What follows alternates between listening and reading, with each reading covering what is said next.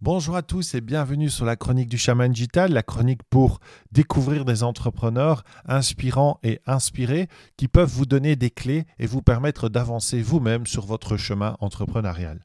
Nous allons aujourd'hui être avec un invité d'honneur. Nous allons vous...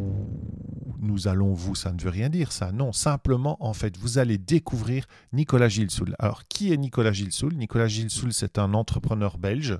Si je le dis comme ça, tout le monde, ceux qui le connaissent, vont dire Hein, quoi? Ben non, euh, non euh, c'est un copilote de rallye en WRC. Et oui, Nicolas Gilsoul est un copilote en WRC. Ce sont ces voitures que vous voyez à la télé qui roulent à 200 km/h avec des arbres à 1 mètre à gauche et à droite d'eux. Ce sont des gens qu'on a l'impression d'être des fous furieux. Et croyez-moi, Nicolas est tout sauf un fou furieux. Et c'est là que se résident des clés, des clés immenses que j'ai eu la chance et le bonheur de, découvrir puisque nous avons travaillé ensemble pendant plusieurs mois. Et maintenant, euh, j'avais envie vraiment de vous faire partager ces clés, ces clés d'un sportif de haut niveau hein, qui doit avoir un, mindset, un état d'esprit euh, euh, en béton, qui doit avoir un corps qui est capable de résister aux impacts et à à l'impact sportif et à l'impact qu'a peut avoir une voiture euh, lancée à ces vitesses-là où vous êtes basculé dans tous les sens. Euh, mais c'est aussi une personne de cœur, c'est aussi une personne qui vit euh, avec des émotions et qui doit apprendre à les gérer. Donc exactement comme un entrepreneur conscient que vous êtes, que nous sommes et en tout cas que nous essayons d'être chaque jour. Donc je vous laisse avec Nicolas Gilsoul. Vous allez voir, il y a eu un petit problème de son parce que j'ai voulu faire le malin et prendre plein de matériel. Il y a une partie du matériel que je maîtrisais, une partie du matériel que je ne maîtrisais pas. Et eh ben j'ai foiré. Donc en fait, vous avez un super son chez Nico parce que j'avais le matériel qui fonctionnait et que je maîtrisais. Je l'ai mis évidemment chez Nicolas Gilsoul. Et euh, le matériel avec lequel euh, j'avais pas l'habitude d'être, en tout cas à l'extérieur de chez moi, je l'ai pris pour moi et donc j'ai foiré. Mais on entend très bien et surtout concentrez-vous sur les réponses de Nicolas parce que vous allez voir, c'est vraiment des perles pour vous. Euh, en tout cas, moi, je n'ai pas arrêté de faire des parallélismes entre l'entrepreneuriat et, le métier de sportif de haut niveau. Il y a vraiment énormément de similitudes. Je vous laisse avec Nicolas et je vous dis, euh, ben, on se retrouve à la fin. Et si vous n'avez pas le courage d'écouter jusqu'au bout, vous allez l'écouter en plusieurs fois. Et donc, pour le faire, vous allez devoir vous abonner. Vous allez devoir cliquer sur la petite, euh, le, petit bouton d'abonnement sur le logiciel sur lequel vous écoutez ce podcast. Vous allez aussi, s'il vous plaît, le partager avec des amis parce que c'est ça le plus important, c'est que ce podcast puisse s'écouter euh, sur la planète entière, sur la planète francophone entière. Et ensuite, si vous avez encore le temps, ça me ferait vraiment plaisir que vous vous amusiez à aller sur l'Apple Podcast pour me mettre 5 étoiles avec un petit commentaire. Ça permettra de faire monter le podcast euh, dans la liste des centaines de podcasts et qui sait peut-être un jour être dans le top 10. En tout cas, c'est tout le mal que je nous souhaite, que je me souhaite. Et je vous souhaite en tout cas à vous une excellente semaine et surtout euh, un énorme plaisir à écouter cette interview parce que moi j'ai pris un énorme plaisir à la réaliser. La chronique du chaman digital, c'est du contenu par un entrepreneur pour des entrepreneurs qui veulent, grâce à leur expérience, avoir un impact positif pour un monde plus conscient. Découvrez comment nous aidons à construire des formations et du contenu impactant et rentable pour nos partenaires. Et oui, fini le mot client. Nous voulons des échanges de cœur à cœur. Vous aussi? Ok. Mais en attendant de vous retrouver sur tous nos réseaux et sur notre site www.lechamandigital.com, podcast, la chronique, c'est parti. Nicolas, je vais euh, pas faire tout ton CV évidemment, parce que d'abord, un, je ne le connais pas parfaitement, tu le connais mieux que moi, mais est-ce que tu pourrais un petit peu décrire euh, bah, qui tu es, euh, quel est ton, métier actuel et comment tu en es arrivé à, vivre de ce métier en fait? Oui, eh ben, donc je m'appelle Nicolas Gilsoul, je suis originaire de, cette commune, la commune d'Ewaï. Euh, j'y suis né, j'y ai toujours habité, encore que maintenant euh, j'habite sur la localité juste à côté, euh, mais je reste un aqualien de cœur. depuis mon ma plus tendre enfance, je suis passionné de sport automobile. Alors pourquoi? Parce que mon papa était le, président de la SBL active sur la commune par laquelle il fallait passer pour obtenir, je dirais, une licence, puisque pour faire du sport automobile, il faut passer il faut obtenir une licence, donc passer par un club qui est affilié à la fédération. Et donc, l'ayant toujours connu comme président de, de ce petit club, j'ai toujours traîné avec lui, j'allais aux réunions de comité, on allait voir les courses le week-end, etc. Et donc euh, le fait d'avoir baigné dedans, euh, bah, fatalement, ça m'a donné envie de, de moi-même participer, m'essayer. Euh, je dirais que dès l'âge de 10-12 ans, j'ai commencé à, me passionner, enfin à m'intéresser en tout cas à la navigation, la lecture des cartes, des roadbooks. Puis surtout, je pense que j'ai toujours été très terre à terre. Et j'avais très bien compris que mes parents enfin, n'avaient pas forcément les moyens de me permettre de faire du karting ou, de devenir moi-même pilote, euh, j'avais bien compris que ça allait être compliqué financièrement. Donc euh, j'avais déjà trouvé la parade. Je m'étais dit qu'être copilote, euh, ça, ça, allait coûter, ça allait être plus abordable. Je dirais plutôt ça comme ça. Donc, la, partie copilote, c'est venu vraiment de cette décision financière ben, ça, je, pense que, je pense que ça a été la combinaison de deux. Je, je dirais que je me suis, j'ai vraiment pris goût à, à, la lecture de cartes, la recherche des parcours. Euh, j'ai développé cette faculté et je dirais que c'est la partie inconsciente euh, de ma personne euh, qui avait déjà compris que, que, ça, que ça allait être ma place, j'ai envie de dire. et donc j'ai raffiné, je vais dire c'est comment dire cette sensibilité, ce, talent, si on peut appeler ça comme ça. Et, dès l'âge de 15-16 ans, j'ai eu l'occasion de rouler avec euh, des gens beaucoup plus âgés que moi. Et ça aussi, c'est quelque chose que j'ai senti. J'ai senti rapidement, c'est que je devais être au contact des anciens. C'est comme ça que j'allais apprendre des choses, parce que euh, bah, c'est eux qui détiennent le savoir, c'est eux qui ont l'expérience. Donc c'est en partageant des moments avec eux et c'est en faisant équipe avec eux que j'ai appris très très vite. Euh, D'ailleurs, c'est rigolo, mais quand je discute euh, avec des gens autour de moi dans le milieu, je, je dis en rigolant que j'ai tout fait à l'envers dans ma vie, dans le sens où j'ai d'abord commencé par faire des rallyes, on va dire, de navigation, de régularité avec des voitures anciennes ce que d'habitude des gens qui ont 50, 60 ans font parce qu'ils ne peuvent plus faire des rallyes de vitesse ou parce qu'ils ont moins le feu sacré. Ou... Et, moi, c'est par ça que j'ai commencé. Donc ça m'a permis d'être au contact de gens, je vais dire, euh, plus âgés et donc euh, de développer rapidement euh, des aptitudes.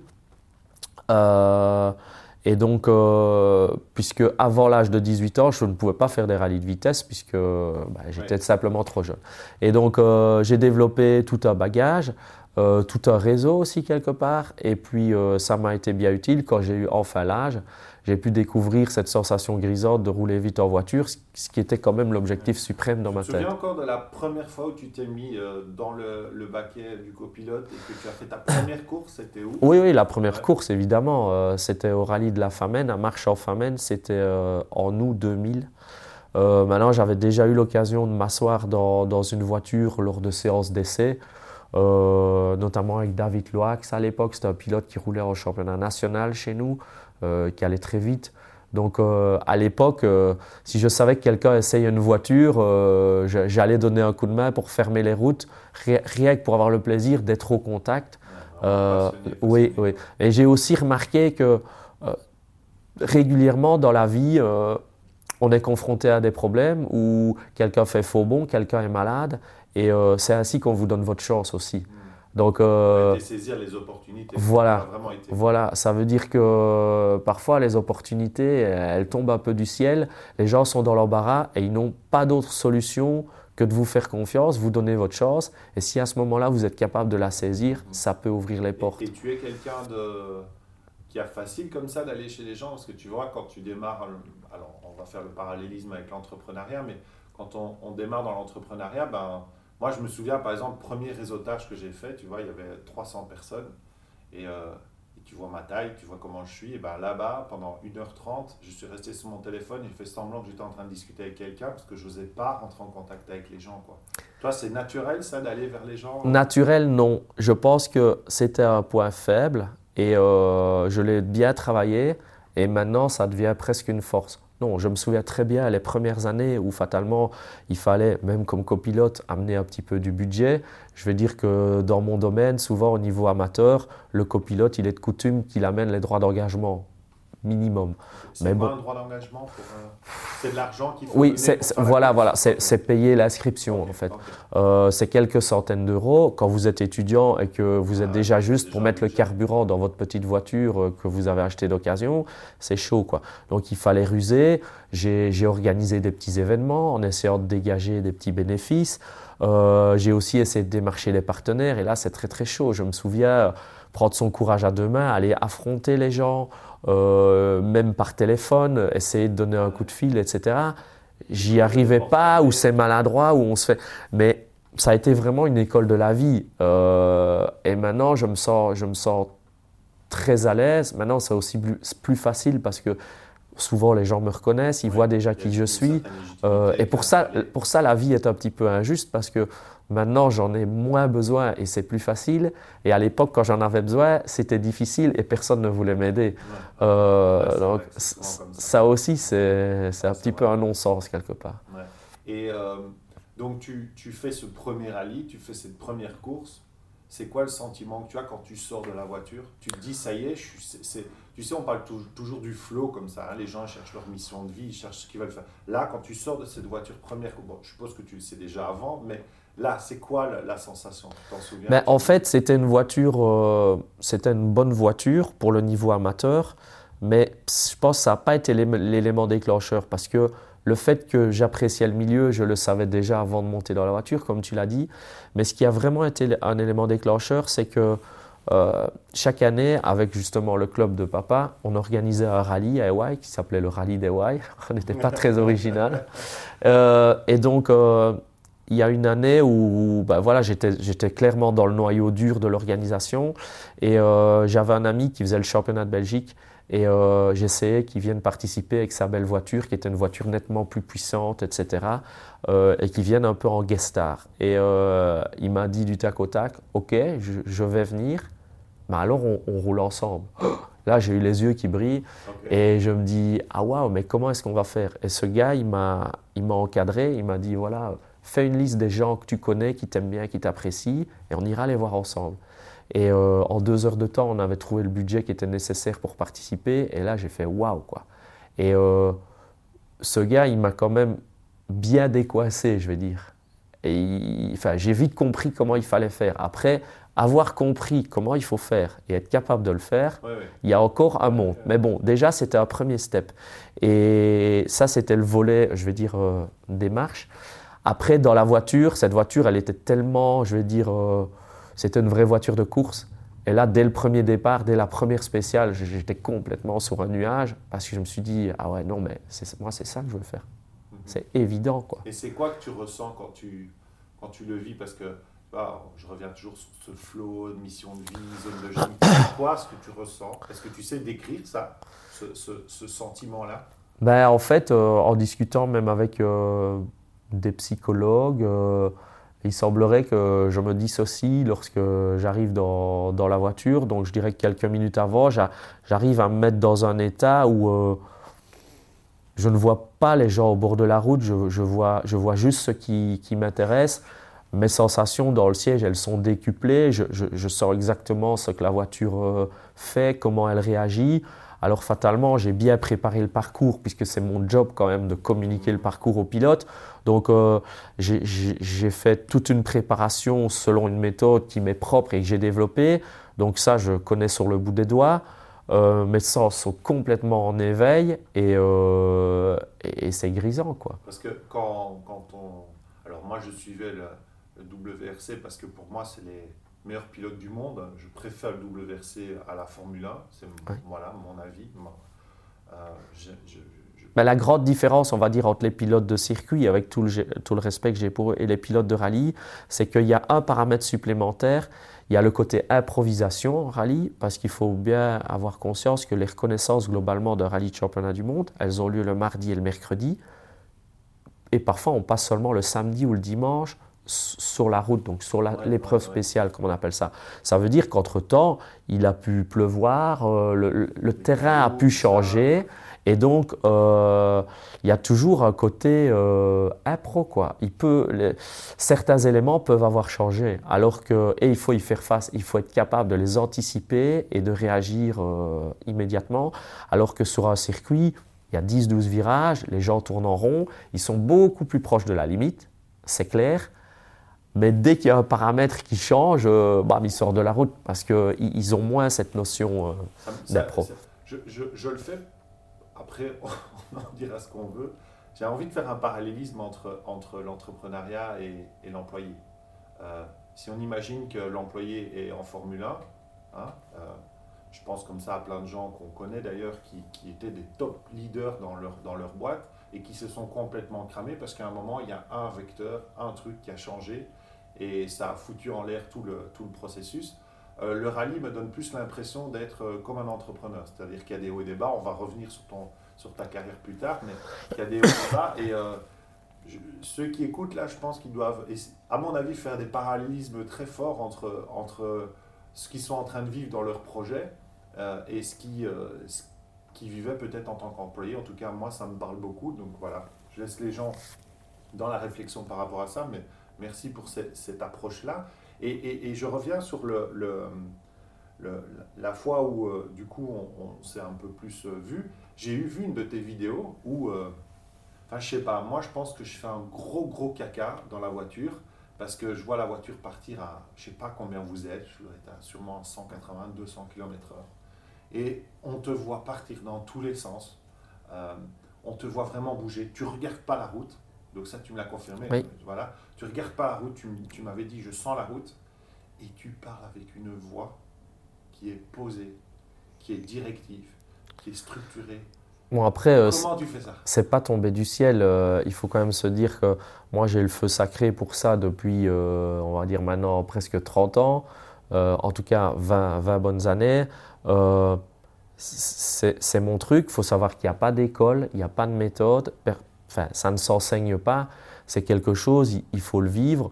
Alors je, reviens, je vais me répéter une petite fois, mais c'est vrai que là, c'est là que le fait de fréquenter des anciens, d'écouter leurs histoires, chaque fois où eux se sont trompés, ben quelque part, arriver à assimiler où eux ont trébuché et euh, bien l'intégrer pour éviter de commettre la même erreur, ben c'est comme ça qu'on ah apprend, c'est une mine d'or. Euh, après, j'ai expérimenté des choses et je dirais que comme tout entrepreneur, bah, parfois je me rends compte que ça ne va pas et qu'on revient en arrière et on revient au carrefour précédent et on essaye une autre route. Et c'est en expérimentant vraiment. Euh, je, je, je, crois, je suis même certain qu'avec Thierry, par exemple, mon pilote, on se remet euh, quotidiennement en question. On a développé notre méthode comme ça, nos notes. On est allé dans certaines directions, on était satisfait à certains niveaux, pas à d'autres voilà, il faut aussi euh, bien, bien reconnaître qu'on vit à une époque où, où on est en perpétuel changement, tout évolue très vite. Et si on si n'est pas prêt à accepter d'être un peu flexible et, être réactif, euh, sans non plus partir dans le travers de vouloir tout changer tout le temps, parce que quelque chose qui marche bien, euh, je prends un exemple, je, suis très heureux depuis toujours de la marque de cahiers que j'utilise, les cahiers de notes. Ça a été développé par un copilote en Angleterre, etc. Euh, régulièrement, on vient me proposer euh, de développer moi-même mon cahier. Ou des... Mais non, non, non, non. Je refuse. À partir du moment où quelque chose fonctionne à 100%, je ne veux pas le changer. Euh, J'ai pas de raison. Quoi. Et tu depuis, depuis plusieurs années maintenant, vous flirtez avec euh, Thierry. Vraiment, euh, vous êtes premier, deuxième, troisième, premier, deuxième, troisième. Il y a un an ou deux, je ne sais plus, euh, c'était il y a un an, je pense. Non, il y a deux ans, vous étiez vraiment au bord. Puis il y a eu. Ben, on se bat clairement pour la couronne mondiale depuis, depuis deux bonnes années maintenant. Qu'est-ce qui fait que. D'abord, un, je pense que chaque année vous progressez malgré tout, vous progressez. Oui. Euh, on ne va pas discuter sur la partie mécanique, ce n'est pas le sujet. Non, parce non, qu'une voiture, c'est une voiture, il y a des techniciens. Malgré tout, on va dire que globalement, les voitures euh, sont assez proches. Oui, parfois en fonction de l'ADN de la voiture, parce qu'elles ont toutes des cotes, que ce soit de largeur, de longueur. Du coup, il y a des terrains où une a un léger avantage, euh, le rallye suivant, c'est l'autre. Qu'est-ce qui fait la différence entre le premier et le deuxième? Ben, Je pense déjà que pour gagner, il faut se voir gagner. Euh, moi, j'apprends beaucoup de nos concurrents directs à l'observer. C'est Sébastien Augier, il est six fois champion du monde maintenant. Et euh, je, vois que c'est un fin stratège, que ce soit dans sa communication, dans son attitude, dans son langage corporel. Euh, je l'ai encore vu ici sur le rallye Monte Carlo. Il s'est lancé trois minutes derrière nous. On était en train de changer nos pneus avant la dernière spéciale, donc on était en tête du rallye. À un moment donné, ça devient une, euh, comment dire, une guerre psychologique. et, on était en train de changer nos pneus et je dis à Thierry, tu vas voir, il va venir se garer derrière nous, il va sortir de la voiture, il va faire le tour de notre voiture, il va analyser chacun des quatre pneus et il va venir près de toi, il va essayer de te toucher ou simplement te euh, effleurer ton coude, il, va rentrer dans ta bulle, il va essayer de te déstabiliser. Et euh, je, vous le promets, ça c'est exactement ce qui s'est passé. Euh, mais si on n'y est pas préparé, on, peut, on peut être complètement déstabilisé et justement sortir entre guillemets de, son flow, alors qu'on était clairement sur un nuage, on était clairement au-dessus du lot. Et pour moi, ça paraît un peu bateau, mais tout est préparation. Moi, ce que j'adore, c'est euh, quand on est préparé, à tous les niveaux. moi, je, sur un rallye, ben, j'ai évidemment une préparation administrative. Euh, je regarde, euh, ben, j'analyse le parcours, je regarde les parties qui sont similaires aux années précédentes pour voir si on peut récupérer euh, des, morceaux de notes, puisque à partir du moment où on a déjà établi des notes, on a un bagage, on les a déjà validées en spécial, on sait qu'elles étaient efficaces à ce moment-là. Après, il faut garder l'ouverture d'esprit. Si le terrain a un peu changé, si la route elle a un nouveau revêtement ou au contraire si c'est dégradé, il faut pas non plus, faut, faut toujours garder, je pense, cette ouverture d'esprit un petit peu euh, que les choses ont pu changer malgré tout. Je prends l'exemple, quand on refait une épreuve spéciale mais qui n'a plus été faite depuis 2-3 ans, ok, on a les notes en support, mais peut-être sont-elles trop vieilles? Sont-elles encore up-to-date la vision aussi de Thierry dans sa manière, et le garçon évolue en permanence, notre relation évolue en permanence, sa manière de voir les choses aussi se raffine toujours un peu plus. Donc parfois, il faut aussi accepter de, mettre d'anciennes bases de côté parce que ça peut vraiment nous freiner. Je pense comment, si on utilise de vieilles stratégies, ben, on va avoir des résultats moyens. Donc il faut toujours arriver à, à je vais dire, on a des données, et euh, est-ce pertinent de les réutiliser ou pas euh, Donc je reviens sur ma préparation parce que je pense que la préparation, euh, à partir du moment où on a envisagé tous les cas de figure, ben, on est bien préparé. Moi, ce que j'adore faire, c'est prendre le temps qu'il faut. Ça me prend 2-3 jours chez moi. Je vis le rallye une première fois. Ça veut dire j'ai le timing, j'ai les spéciales, j'ai mon roadbook. Je suis très visuel. Je suis très visuel. Moi, je suis. C'était déjà comme ça pour étudier à l'école.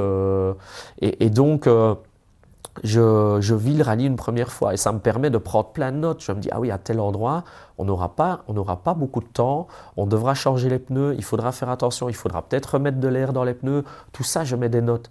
Et du coup, euh, je me prépare finalement euh, un ordre de mission et le jour du rallye, je n'ai plus qu'à exécuter le plan que j'ai prévu.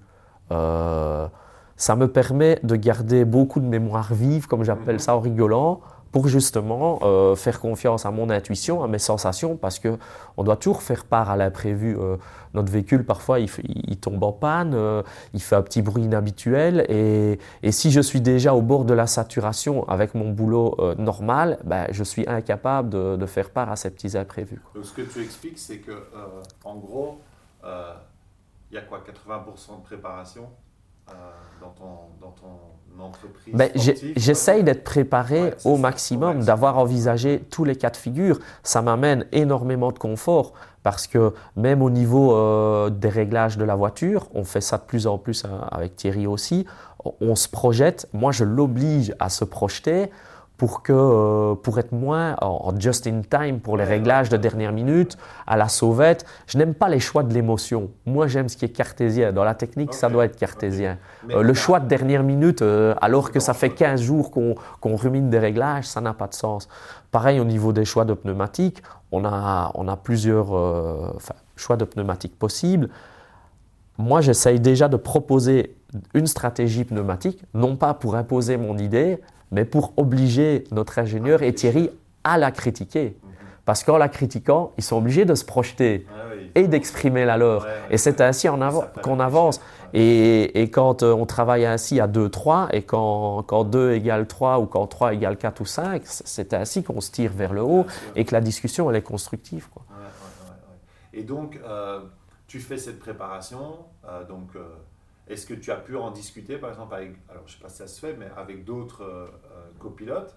Est-ce est que c'est vraiment particulier à toi? Est-ce que tu penses que c'est euh, plutôt ce que font tous les copilotes ou bien c'est vraiment ta particularité ben, C'est une question où je ne sais pas répondre parce que finalement, on, se voit sur les rallyes, mais chacun... Ben, oui, c'est compliqué parce qu'à un moment donné, on, reste des, on reste des compétiteurs. Et euh, on est en compétition et je veux dire, chacun prépare les choses en son âme et conscience avec la méthode qu'il a développée et, avec laquelle il se sent à l'aise. Et c'est un peu personnel quand même. Euh, donc ça veut dire que nous, dans notre équipe, on roule avant tout pour un constructeur qui nous emploie, parce que c'est mon métier. On est, le constructeur, il aligne trois voitures. On a des réunions techniques où on est transparent vis-à-vis -vis de nos équipiers par rapport à ce qu'on va utiliser comme réglage. Après, le pourquoi du comment on en est arrivé là, je veux dire, euh, on n'est pas là pour mâcher, je vais dire, euh, les choses pour les autres. Il euh, faut quand même se rendre compte que j'entame presque ma dixième année ou ma neuvième année, je vais dire, en championnat du monde. J'ai dû ramer, déguster, faire des erreurs. Il n'y a pas de raison que je serve ça à qui que ce soit sur un plateau. C'est mon expérience, c'est mon bagage. Euh, je, suis ouvert à, la discussion, mais après, euh, quand même, avec certaines réserves, je pense, il faut que ça reste éthique aussi. Et donc, euh, tu as cette préparation qui se construit. J'essaie toujours, moi, de faire des parallèles, des parallèles évidemment avec l'entrepreneuriat. Donc, évidemment qu'on a, par exemple, la comptabilité, des trucs comme ça, des choses que peut-être qu'on n'aime pas. Que toi, en effet, je n'aime pas la comptabilité, mais je dois y passer quand même. on doit y passer. Alors toi, tu es en, entreprise malgré tout, donc tu as ta boîte, euh, tu es euh, engagé par une, une, écurie euh, de voitures, une marque, mais tu dois aller chercher des, des, fonds, parce qu'il y a, je suppose, du sponsoring dans le sport, donc il y y a beaucoup de sponsoring.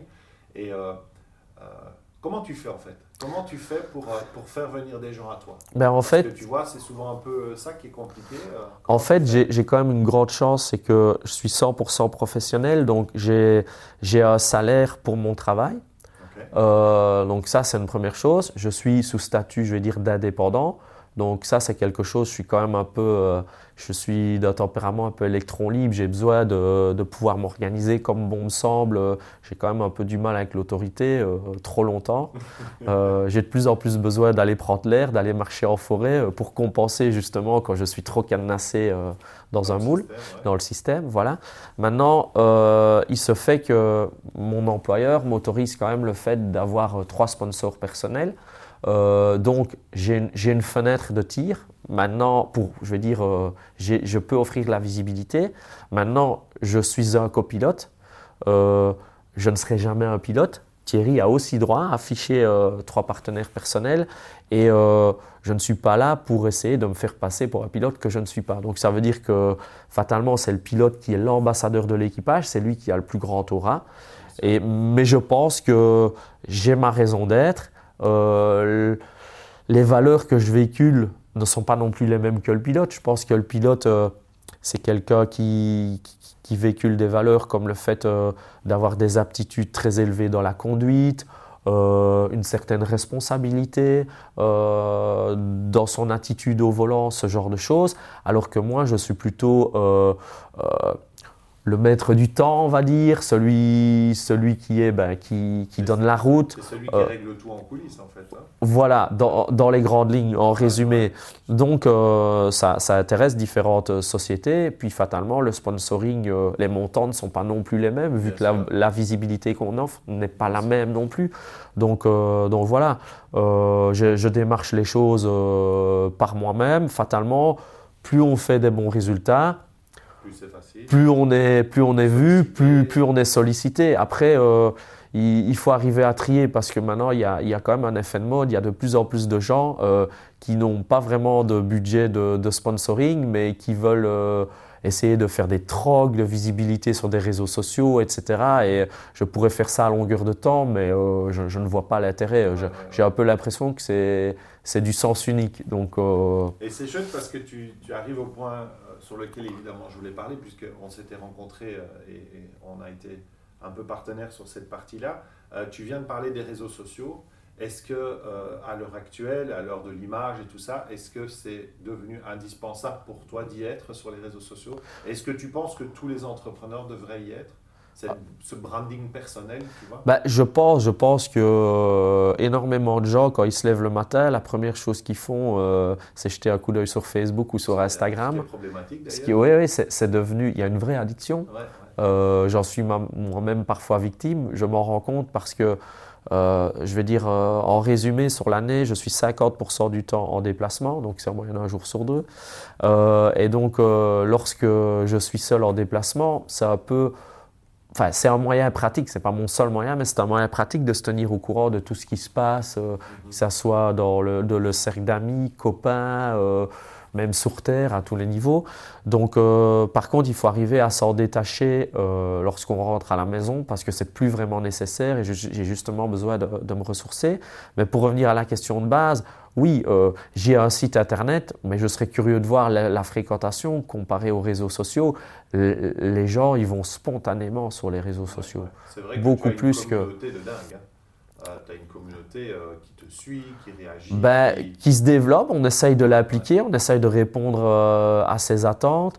Euh, depuis quelques mois, je travaille avec un nouveau community manager qui est vraiment une personne qui est comme moi hyper passionnée depuis toujours, qui, qui, qui, se tient vraiment qui est au courant de toutes les news, qui a lui-même son propre réseau euh, un peu underground. Donc il y a même des fois, euh, j'ai des infos par cette personne avant de les avoir par le, la voie officielle. Donc, euh... la chance de, de, le rencontrer et je pense que c'est quelque chose qu'on peut dire aussi euh, aux personnes parce qu'il y a justement une, une, un entrepreneur qui m'a contacté en disant mais tiens j'ai besoin d'un community manager, comment est-ce qu'on peut faire? Community manager c'est compliqué de trouver quelqu'un parce qu'il doit écrire pour toi, il doit écrire dans ton énergie. Ben, j'ai envie, j'ai envie de faire un petit parallèle. C'est un peu lorsque vous allez voir un thérapeute. Euh, bon, des thérapies, on en, a de toutes les sortes. Et vous pouvez aller voir un, thérapeute qui va être très très bon, qui va vous être enseigné par des amis à vous, mais avec qui, je vais dire, ça va pas spécialement coller ou, la mayonnaise ne va pas prendre. Et, et c'est important de bien se comprendre. Euh, d'être sur la même longueur d'onde, euh, je veux dire, pour que, pour que le courant passe, quoi. Que le message passe. c'est vrai que je l'ai rencontré, c'est un passionné fou furieux. Hein. Oui, oui, oui. Ben, euh, en plus, il est, de nouveau, je pense qu'il n'y a, a, pas de hasard dans la vie. On s'est rencontrés au bon moment et spontanément, il s'était proposé, on a essayé, ça marche bien, il a des idées sympas. Euh, tu, restes là par derrière, euh, je te consulte régulièrement euh, pour, pour nous driver aussi plutôt dans, dans le moyen long terme et, dans les stratégies. Et nous, on est plus dans l'action. Donc, donc, on fait une bonne équipe tous ensemble. C'est bien, on, le voit. Et donc, donc tu développes, donc, tu as du sponsoring, tu développes les réseaux sociaux, tu as ton site internet qui est une vitrine qui permet quand même de mettre les, les, sponsors et tout ça. Là maintenant, on, on, vient sur ta carrière. Donc, tu as, mis en place le, processus autour de toi pour, euh, voilà, pour être pro, en vivre. Euh, ça fait 10 ans que tu es au top niveau mondial. Euh, bah surtout, si tu veux, ce que j'ai ressenti, c'est que moi, j'ai la chance de vivre mon rêve de gosse aujourd'hui. Et je veux le vivre pleinement. Ça veut dire que si on va revoir des photos de moi il y a 10-15 ans, j'étais nettement plus costaud, plus grassouillet. Et j'ai décidé de comme je viens de le dire, de le vivre à fond. Ça veut dire que je fais des entraînements physiques parce que je veux être le mieux armé. Je veux que mon corps il m'aide. Je veux pas qu'il soit boulet à tirer. Euh, pareil, mon esprit, ben, euh, j'ai besoin qu'il soit sain, euh, qu'il m'aide à voir clair pour prendre les bonnes décisions. Donc j'essaye de tout optimiser, entre guillemets, de, de tout affûter. Je vais, je vais te dire, tu connais, hein, on en a parlé, tu connais Martin Latulipe, hein, qui est un un, francophone dans le développement personnel et dans l'entrepreneuriat. Ce week-end, il était à Bruxelles, figure-toi, et il a dit il y a trois choses pour réussir. se structurer, avoir des objectifs planifiés, avoir un bon mindset et être en santé. C'est exactement ce que tu viens de dire. C'est exactement ce que tu viens de dire. Euh, comment tu fais Parce que par exemple, pour revenir sur ta carrière, l'année passée, tu as été victime d'un très gros accident. Oui. Euh, ça nous a vraiment choqué, hein, tous les gens qui, dans notre petit groupe là qu'on a WhatsApp, là on s'envoyait les messages. Hein. on se dit, oh, putain, j'espère que tout va bien. ça t'a retourné la tête. Le, quelques heures après, on t'a vu euh, discuter, je pense que c'était à l'hôpital, euh, il y avait une vidéo qui a circulé où tu as envoyé un message, je ne sais plus très bien quoi. je disais, waouh, quoi. Euh, j'étais impressionné parce que moi, je fais ça, je suis KO pendant un. J'étais impressionné, mais finalement, avec le temps, tu t'es rendu compte, on en a parlé un peu en off, tu peux en parler évidemment maintenant si tu veux, mais tu t'es rendu compte que ça t'a quand même beaucoup chamboulé. Et puis, il y a quelques jours, il n'y a pas tellement longtemps, tu viens de gagner le Grand Prix le rallye de Monte Carlo, qui est quand même pour moi the rallye, en tout cas euh, moi. C'est un peu les 24 heures du Mans en circuit, on va dire. Tu, tu, tu réussis celui-là sur une année, c'est déjà vachement sympa. Et euh, comment tu as fait au niveau de ton état d'esprit pour, euh, ben, pour passer d'un échec On pourra dire que c'est un échec, même s'il y a un accident il y a des choses, voilà, il y a des choses techniques, tu peux en parler sans souci. Mais, mais comment tu as fait pour repartir, être encore plus fort et gagner le rallye de Monte Carlo? C'est quoi le chemin? Oui, ben, euh, de nouveau, je pense que si cet accident a eu lieu, c'est que j'en avais peut-être besoin, ou on en avait peut-être besoin avec Thierry. Euh, moi, ça m'a permis pendant quelques mois, j'ai eu besoin d'entrer un peu en introspection. J'avoue que naïvement, je n'avais jamais imaginé pouvoir être euh, ne serait-ce que blessé dans la voiture, puisque je suis toujours parti de la logique que je maîtrise mon domaine, le copilotage. Thierry maîtrise euh, avec grande justesse le pilotage. Et, à nous deux, on se comprend très bien dans la voiture, donc tout roule. donc euh, j'ai quelque part été pour la première fois confronté à, je dirais, le fait d'être bien, bien, bien secoué.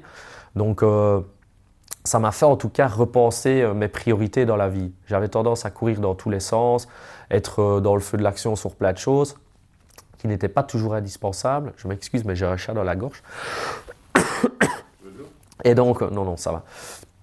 Et donc, ça m'a permis d'arriver à la conclusion que je devais quand même vachement élaguer dans mon emploi du temps, bien dégager ce qui ne servait à rien, qui était juste de l'occupation inutile, et un peu plus me concentrer ou me reconcentrer ou me recentrer sur, je vais dire, euh, l'essentiel. Euh, l'essentiel, c'est-à-dire euh, la famille, ma famille, moi.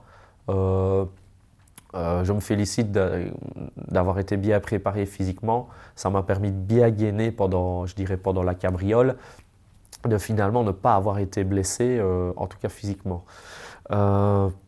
donc, au terme de quelques mois, ben, ça m'a permis de vraiment de, réfléchir, de me poser et euh, de, changer, euh, ouais, de changer un peu mon mode de fonctionnement. Euh, tu t'es recentré, tu as, vraiment pris le temps de, te recentrer sur les choses essentielles.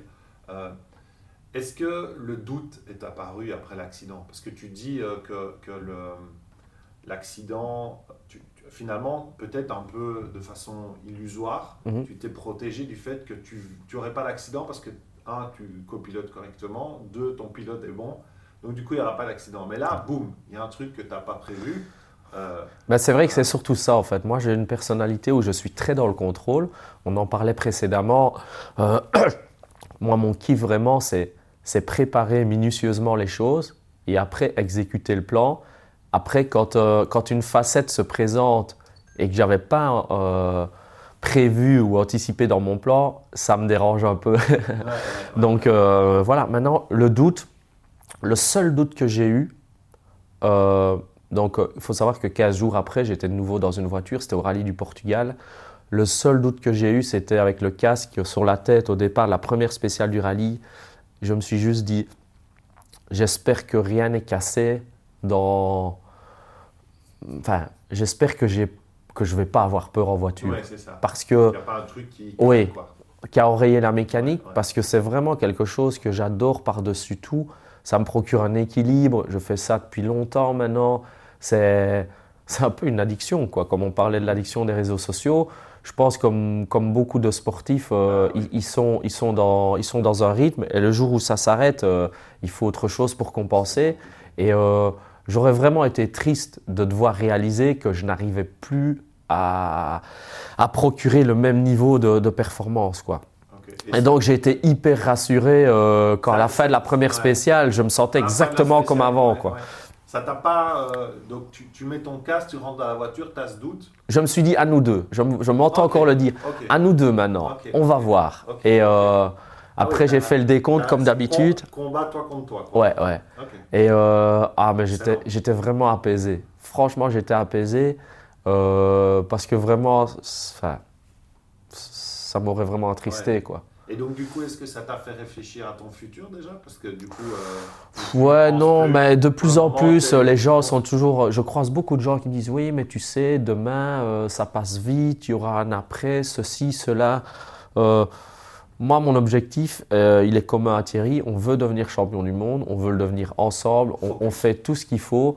Moi, j'image toujours ça avec la montagne. Je suis toujours en train, en ascension, quoi. Et je pense que on est proche du sommet. Mhm. J'envisage le fait qu'il y ait un sommet. Et après, il y aura encore la descente. Et après, en cours de descente, il sera encore temps de réfléchir à, ce que je ferai. Mais là, pour le moment, euh, voilà, mes, sensations et mon, épanouissement, il se passe dans une voiture de course. Euh, alors oui, c'est sûr que j'ai fatalement, j'ai développé un réseau, je sens bien que j'ai des choses à portée de main, mais qui sont tout de suite beaucoup moins sexy que ce que je vis dans une voiture de course. Et je sens que, voilà, je, je, je, suis au sommet de mon art, entre guillemets, donc euh, j'ai pas du tout envie de penser à autre chose pour le moment.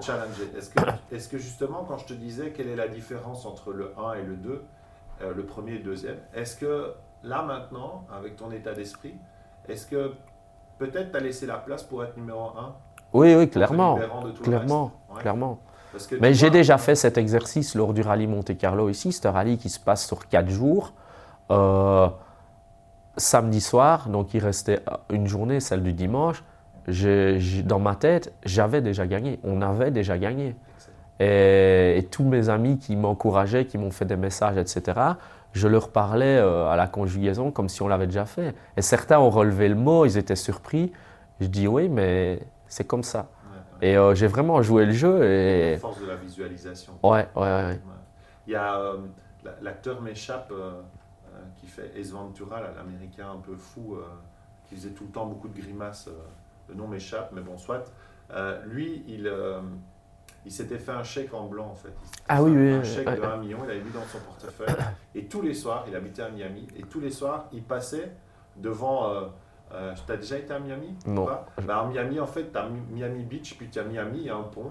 Et sur le pont, il y a une île artificielle où là, il y a les plus grosses baraques des gens les plus riches. Et il passait là en voiture et il faisait comme si, comme si il allait être là. C'est pas Jim Carrey qui a fait ça, voilà, il semble, ouais. je connais l'histoire. Et il faisait ça. Euh, et, ce week-end, il y avait euh, en conférence à Bruxelles, il y avait Arnaud Rioux, qui est un sage parmi les sages. Et lui, il disait, bah, à un moment, euh, je voulais écrire un livre, donc j'ai fait comme si j'étais un, auteur. Et puis à un moment, j'ai fait ça et j'ai fait comme si. Hein. et en fait, il, parlait vraiment, enfin moi je l'ai compris comme ça, évidemment, il parlait de cette visualisation. Et, euh, et là, je vois, je, je, sens, et du coup, tu, es, tu as gagné ce rallye en vraiment en te projetant dans cette réussite. Et il y a évidemment quelqu'un que tout le monde a entendu parler ces derniers temps, qui était Kobe Bryant, qui a dit, moi, ma vie, n'était que pour être numéro un euh, au basket. Et je ne n'arrêterai que quand je serai au top du top euh, du basket. Donc, euh, je pense que tu disais que les anciens t'avaient donné des leçons. Là, je pense que tu viens quand même de nous confirmer quelque chose que beaucoup de gens qui ont réussi, ou en tout cas qui entreprennent de réussir, font, c'est que ben, il faut se donner les moyens et il faut être focus. Quoi. Hein? Il faut aussi accepter de, que ça n'arrive pas euh, tout, seul. Et il faut aussi accepter que quand on trébuche, ce n'est pas un échec. Euh, il ne faut surtout pas abandonner. Euh, Parce que les 4 jours de Monte Carlo, ça représente quand même. bon, vous avez déjà eu d'autres victoires, mais pas à Monte Carlo. Donc 4 jours à Monte Carlo, ça a l'air, les gens vous voient à la télé, font. Il faut quand même se dire que c'est une, euh, une, semaine pardon, où on a dormi euh, en moyenne 5 heures par nuit, 17 heures à, bosser, euh, avec du stress fatalement, de l'anxiété, des tensions, devoir prendre régulièrement des décisions importantes sur des solutions techniques sur la voiture. on reçoit sans arrêt beaucoup de données, des prévisions météo. Donc on travaille avec un prévisionniste qui nous donne en fait en temps réel régulièrement l'état de la route d'après ces projections. Après, on a des gens postés dans les spéciales qui nous envoient des photos et qui nous font des résumés avec euh, l'état euh, réel de la route. On croise ces informations. On a aussi fait des séances d'essai où on a essayé différents réglages sur la voiture. On a un lot de données qu'il faut arriver en un temps très court à assimiler ou à réassimiler et il faut, et il faut arriver à tout optimiser, tout faire les liens. Là aussi, ça demande de la préparation. Si vous arrivez sur le lieu du rallye et que vous n'avez pas anticipé ça, que vous n'avez pas préparé, vous n'avez aucune chance. Et je voudrais aussi... Euh, Parce que vous faites une overdose. Mm. Ce n'est pas possible. Mm. Donc, le métier d'entrepreneur, c'est aussi plein, plein de paramètres qu'il faut assembler, il faut mettre tout ça ensemble, et puis à un moment, il y a la, la sauce qui prend. Mais combien de fois tu as fait le rallye de Monte Carlo avant de le gagner? Ah. c'est le rallye que j'ai fait le plus de fois. Je l'ai d'abord fait en historique. À l'époque, j'étais un adolescent. J'ai dû le faire, euh, euh, je pense, euh, sept fois ou huit fois. Et le moderne, je l'ai fait en 2007, 2011, 12, 13, 14, 15, 16, 17, 18, 19, 20, 11 fois. Donc j'ai dû le faire 18 fois pour arriver à le gagner. pour ceux qui nous écoutent ici, 18 fois. L'année passée, on a terminé deuxième pour 2,2 secondes, alors qu'on avait été à la bagarre euh, pendant 4 jours. Donc, donc euh, cette année, il était clair que on voulait, on voulait ne pas subir la même frustration. Parce que quelque part, ce qui est dur, c'est que finir premier ou deuxième ou troisième, parce qu'on était quand même tous les trois dans un noyau, l'effort est le même. Mhm. Après, à peu de choses près, c'est le même effort. Pour moi, le reste, ce qui fait la différence, c'est c'est même c'est pas de la capacité, c'est même plus de la préparation, c'est mentalement, c'est psychologiquement. Ça devient. aussi, je pense quand même. Euh, J'appelle ça réussite. Moi, la chance, j'ai horreur de, de ce mot-là. Quand je croise des gens et qui me disent, oh oui, toi, tu as de la chance. oh non, j'ai les poils qui se dressent. Euh. Mais je nous, on aime bien dire que la, la chance, c'est. Euh, il en faut, mais néanmoins, elle se provoque. Voilà, c'est ça. elle se provoque. Elle se provoque. On ne peut pas euh, dire. Euh, même le loto, on peut dire c'est de la chance, mais si tu joues pas, tu gagnes pas. Donc tout se provoque en fait. Tout se provoque et. Et c'est vrai que ça, c'est casse-pied hein, quand tu as les gens qui viennent te dire Ouais, mais toi, tu as réussi. Et les cocos, ça se fait pas comme ça, quoi. Tu vois, il y a des gens qui vont peut-être dire. ça prendrait trop de temps, mais quelqu'un qui, me dirait oui, toi tu as de la chance et qu'il voudrait que je lui explique, je peux, lui expliquer que moi j'ai dû, me lancer comme indépendant il y a, il y a 10-12 ans euh, parce que pour me permettre de faire du sport automobile, il me fallait une certaine flexibilité, ça devenait ingérable en travaillant comme employé. Même si je travaillais bien, je restais plus longtemps. Mon patron m'octroyait des, des, congés à des moments où il ne le faisait que pour moi. Du coup, mes collègues, fatalement, ça engendrait des jalousies et, ça devenait ingérable. Donc j'ai dû euh, muter vers ce statut d'indépendant parce que ça m'offrait cette flexibilité dont moi j'avais besoin. Et j'ai dû, euh, j'ai dû me reformer dans des travaux à hauteur. Je n'étais pas du tout destiné à faire ça. Mais sur ma route, j'ai croisé quelqu'un qui m'offrait du travail quand j'étais libre entre les courses. Euh, je me suis formé rapidement. Ça a été un chemin parsemé d'embûches. Hein. Euh, ça m'est arrivé de fondre en larmes dans mon lit tout seul en sanglots en me disant merde, ça va pas le faire. Et il faut arriver à se ressaisir, à faire un reset, à se rattacher à, à ce qu'on voit de positif. Et, voilà, maintenant j'ai toujours une petite flamme à l'intérieur qui m'a guidé dans, dans, les choix compliqués. Euh, même qui me poussait à faire les choix où l'esprit voulait faire le choix, euh, voulait aller à l'opposé, mais j'ai toujours eu cette force intérieure qui, qui m'a vraiment, euh, qui m'a vraiment guidé au bon endroit, au bon moment jusque maintenant. Et, et on, peut clôturer sur cette partie-là, mais, mais j'ai encore une question qui, qui, me vient là. Bon, moi je viens du monde de l'éducation, tu le sais. Hein, oui. donc pour moi, apprendre est essentiel. Et depuis le temps que je te côtoie et que je te vois et qu'on se rencontre et qu'on va manger ensemble et qu'on discute, j'ai l'impression que tu es un, un, réservoir à apprendre, que tu veux toujours apprendre. Est-ce que ça te sert? Bah, Il n'y a pas un jour où je n'apprends pas. Et euh, j'espère que je vais, je vais garder toujours cette, cet état d'esprit parce que je crois que le jour où je penserai tout savoir sur tout, c'est là que je vais devenir euh, idiot et, bête et que je me mettrai à faire des leçons aux gens euh, alors que ce sera très malvenu. Euh, Est-ce que tu te sens prêt maintenant aussi à, à partager euh, à, Tu vois, tu, tu, parlais des anciens, tu m'as parlé en off que tu as passé un moment énorme avec un champion du monde français, euh, mhm. Sébastien Loeb, on peut le citer, c'est pas un souci, qui est pour moi un, type incroyable de, l'extérieur.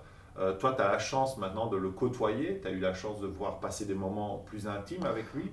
Euh, pas dans le livre, bah, on bah, Non, mais c'est vrai que déjà, c'est une idole et avoir eu l'occasion de, avoir l'occasion de temps en temps de, de discuter une demi-heure, une heure. Euh, euh, voilà, il a quand même une certaine expérience de vie, une grande expérience de vie. Il est neuf fois champion du monde. C'est vraiment quelqu'un qui m'inspire de par son côté abordable, sa simplicité au sens noble du terme. Euh, donc c'est vraiment une grande chance. Après, moi, j'aime pas d'embêter les gens, donc quand ça se présente, je, suis content de pouvoir en profiter. Mais je suis pas le style à aller au crochet et casser les pieds aux gens. Les choses se passent quand ça doit se passer. Euh, et donc tu, tu, continues à apprendre. Euh, c'est quoi ton prochain apprentissage? Je ne sais pas, mais pour répondre à ta question, parce qu'on on a perdu le fil, tu me demandais si j'étais prêt à, partager un peu. Ah bah, je vais essayer de répondre à la question. En fait, je pense que j'ai souvent manqué de confiance en moi. Euh, c'est quelque chose, sur c'est un point sur lequel j'ai beaucoup travaillé, mon assertivité, euh, arriver à m'exprimer, à, justement à travailler cette confiance. Et du coup, cette confiance, ce qu'elle m'a apporté aujourd'hui, c'est que maintenant, euh, je suis sûr de mon potentiel, de mes capacités, et du coup, ça m'aide à avoir, entre guillemets, moins peur de perdre ma place. Donc, je, suis plus, je, passe plus volontiers du temps à, délivrer un peu de savoir à, qui en veut. Euh, j'ai notamment euh, un garçon que je chapeaute un petit peu, enfin chapeaute c'est un bien grand mot. Disons que j'apprécie vraiment, ouais, j'apprécie vraiment la personne du gars. Il m'impressionne sur certaines facultés. Euh, il vient travailler sur quelques rallyes pour, euh, pour nous donner un coup de main à Thierry et à moi. Bah, j'ai été bluffé sur un des premiers rallyes où euh, il a dû au pied levé faire copilote ouvreur avec Bruno Thierry. et j'ai pas reconnu sa voix au téléphone tellement il était passé dans un mode killer, quoi. Alors que c'est quelqu'un, je veux dire, d'assez je ne vais pas dire doux parce que ce n'est pas le bon terme, mais euh, oui, posé, etc. Et il euh, faut savoir que jusqu'à ce qu'on fasse une, petite sortie de route, on était en tête du rallye quoi, avec ce garçon qui était tout jeune, il avait 20 ans à l'époque, euh, il avait très peu d'expérience, mais il faisait ça avec son cœur et ça fonctionnait très bien. J'ai un autre exemple au rallye du Mexique. Deux, trois fois, je, je lui demande, alors donc il est là pour m'assister, je lui demande certains documents et là, il ouvre son petit cartable il me regarde, il me dit bah, J'avais bien imaginé que tu allais me demander ça, donc euh, j'ai anticipé, j'avais déjà imprimé les documents. Mais c'était complètement improbable. Mais lorsqu'on a l'occasion de travailler avec des collaborateurs qui ont cette présence d'esprit, qui parviennent justement à se visualiser, à intégrer, à se mettre dans la peau, euh, dans notre peau, ou vraiment à, entrer dans le match, c'est le top du top. Quand, euh, quand, on, quand on n'a plus besoin de se parler et qu'en un regard on s'est compris, c'est très puissant et c'est très agréable. Et quand on peut avoir vraiment euh, ce genre de personnes dans sa garde rapprochée, bah, c'est vraiment bien. Donc, euh, en contrepartie, j'essaye euh, tout doucement, pas de passer la main, parce que la main, je veux toujours bien la garder, mais, mais il est jeune et si je peux lui, ouvrir des portes et quand il en ressent le besoin, bah, juste simplement discuter parce qu'il est intelligent, il voit clair et c'est suffisant de dialoguer. Euh, ça lui permet euh, d'apprendre certaines choses et ça lui permet d'avancer. Il fait ses propres expériences. Cool, c'est super cool. C'est troublant de, parallélisme avec, euh, avec ce que je vis avec Kathleen pour le chaman digital, tout ce qu'on fait en, développement personnel. C'est très troublant en fait, hein, tout ce que tu racontes. Et, je sais qu'il y a plein de gens qui vont écouter et qui vont pas arrêter. Moi, j'ai tout qui défile devant moi parce qu'en fait, tu donnes des clés euh, dans ton milieu professionnel, dans ton milieu sportif, qui sont exactement toutes les mêmes clés qu'il faut Mais je, je, pense que le sport, de le, sport de, de, haut niveau, pardon, la performance dans le sport de haut niveau, les stratégies, euh, il y a énormément de parallèles avec euh, faire prospérer une, une entreprise. ça, ça me semble évident. Et tu as dit un truc que, que, Arnaud aimerait bien, que beaucoup de gens aiment bien de plus en plus, c'est-à-dire, tu as parlé de cœur. Tu as parlé de passion, tu as parlé de cœur, tu as parlé de stratégie, oui, bien sûr, il en faut, mais tu as surtout parlé de passion et de cœur. Et je pense que quand on, on est euh, passionné, qu'on fait avec cœur, ça ne peut que un moment fonctionner, ça ne peut, et ça fonctionne déjà. Et je te souhaite d'être champion du monde parce que c'est mérité, euh, mais tu as déjà réussi, parce que tu vis de ta passion. Et, euh, et ça, c'est topissime. Donc, je voulais clôturer sur ça parce que, parce que voilà, je sens que c'est le moment de, de, clôturer. J'ai adoré cette interview avec toi. Euh, je pense que tu as beaucoup, beaucoup apporté à, tous ces jeunes entrepreneurs, à moi, aux autres, euh, en, faisant ces parallèles. Euh, tu sais, un jour, on va, on va, aller, dire le, dire bonjour au Tout-Puissant. Hein, on l'appelle comme on veut. il y aura une liste et il va te dire, il va, imagine, il, il il va te voir et euh, va faire hmm, Monsieur Nicolas, voici la liste. Ça, c'est ce que vous avez fait. Et ça, c'est ce qu'on pensait que vous pouviez faire et que vous n'avez pas fait. Qu'est-ce que tu ne voudrais surtout pas avoir dans cette colonne-là et qui va te, te driver pour la suite euh, de l'aventure humaine que tu es en train de vivre sur cette planète? Qu'est-ce qui va te driver là? Quel est le truc que tu ne veux surtout pas euh, te dire j'aurais pu le faire mais je ne l'ai pas fait parce que j'ai pas osé Ça serait quoi? Bah, De ne pas oser, euh, je ne sais pas parce que je sens que mes limites elles sont de plus en plus loin. Euh, je dois quand même faire attention parce que j'ai un tempérament justement à faire énormément de choses. D'ailleurs, j'ai eu comme un rappel à l'ordre l'année passée. Mhm. Donc finalement, euh, dans mon cas à moi, je dois surtout accepter que moins c'est plus. Donc je dois aussi accepter de, de me contenter, entre guillemets, euh, enfin, c'est pas vraiment, parfois c'est contenter, mais même dans la performance, il y a des rallyes avec Thierry qu'on a gagné euh, l'année passée, ou deux fois d'affilée, je lui dis, tu as vu, moins c'est plus. On a assuré dans notre logique mhm. euh, certains virages, on est passé moins vite que ce qu'on aurait voulu, mais ça nous a assuré de ne prendre aucun risque et de sécuriser la victoire.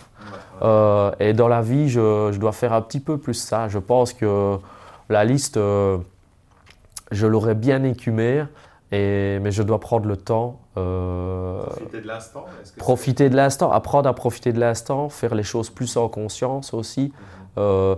être plus à l'écoute justement de, mes sens, de mes sensations, parce que je pense que de plus en plus de gens maintenant, on vit à, vit à une époque où on vit à 200 km/h tous. À la fin, où est le sens?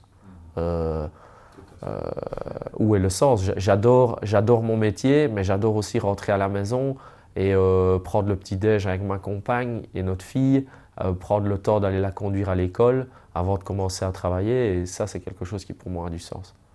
Eh bien, écoute, on va clôturer là-dessus parce que c'est top. je te remercie en tout cas de m'avoir offert ce temps parce que je sais que ton temps est précieux, je sais que tu as beaucoup de choses à faire. Euh, chers amis du podcast euh, de la chronique, ben, j'espère que vous en avez pris plein, la tête, que vous avez pris des notes et que vous allez appliquer euh, ce que fait un, sportif de niveau international, de niveau mondial. Et je vous dis à bientôt pour un prochain épisode, une prochaine discussion qui j'espère sera aussi riche. Ciao. À bientôt, merci beaucoup. Et voilà, ça en est fini pour cette interview quand même que je trouve en tout cas personnellement euh, juste dingue. Je me suis euh, régalé à la réécouter maintenant pour revérifier le son avant de vous l'envoyer.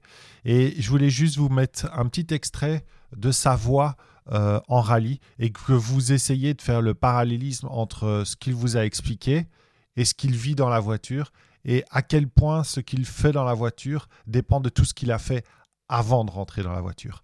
Et à vous de réfléchir. Qu'est-ce que vous êtes prêt à faire avant de réussir pour réussir C'était David pour la chronique du chaman digital. Ciao, à bientôt. Et n'oubliez pas de partager ce podcast, de euh, mettre 5 étoiles sur l'Apple, d'aller voir sur le Chaman Digital podcast slash podcast, vous trouverez tous les épisodes. Et euh, si vous avez envie de me parler, si vous avez envie de, bah, de vous exprimer, n'hésitez pas et, et contactez-nous. On est sur tous les réseaux sociaux, le Chaman Digital, et euh, sur le site www.lechamandigital.com. Excellente semaine à tous. En droite 27 Ciao. plus tard. En gauche 10, ferme 27 plus tard, tenir. Sur droite 30 plus dur, ouvre, ferme 20, de suite frein. En gauche 45 du retard. Pour droite 10. En droite 30 moins très dur. En gauche 20 Milon, tenir à fond. Gauche 20 Milon, tenir à fond. Pour droite 5. 100 mètres. Droite 30 moins très dur. En gauche 10 Milon. Pour gauche 10 Milon. Ferme 30 plus dur, tenir. Sur droite 10. À fond, 70, gauche 55, très dur, ferme arrivée. Ok. Ah, elle est magnifique. Voilà, beaucoup plus, c'est pas possible. Non. Oh Nicolas, Putain. Yeah On est là. on est à l'arrivée. C'est quoi le temps? 10, 21. Et au Ah, premier- il a gagné. il a gagné? Ouais. Sûr? Ouais, il était comme ça. Non. Non. 22, 5. Yeah! Yeah, yeah Very good, very good. You Ah.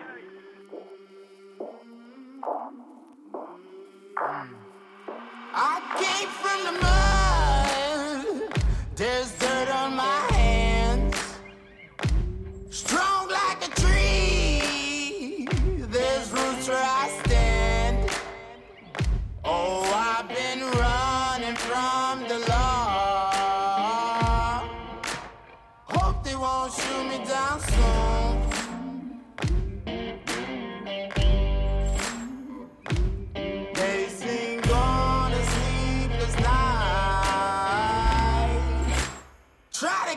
hollering out to me.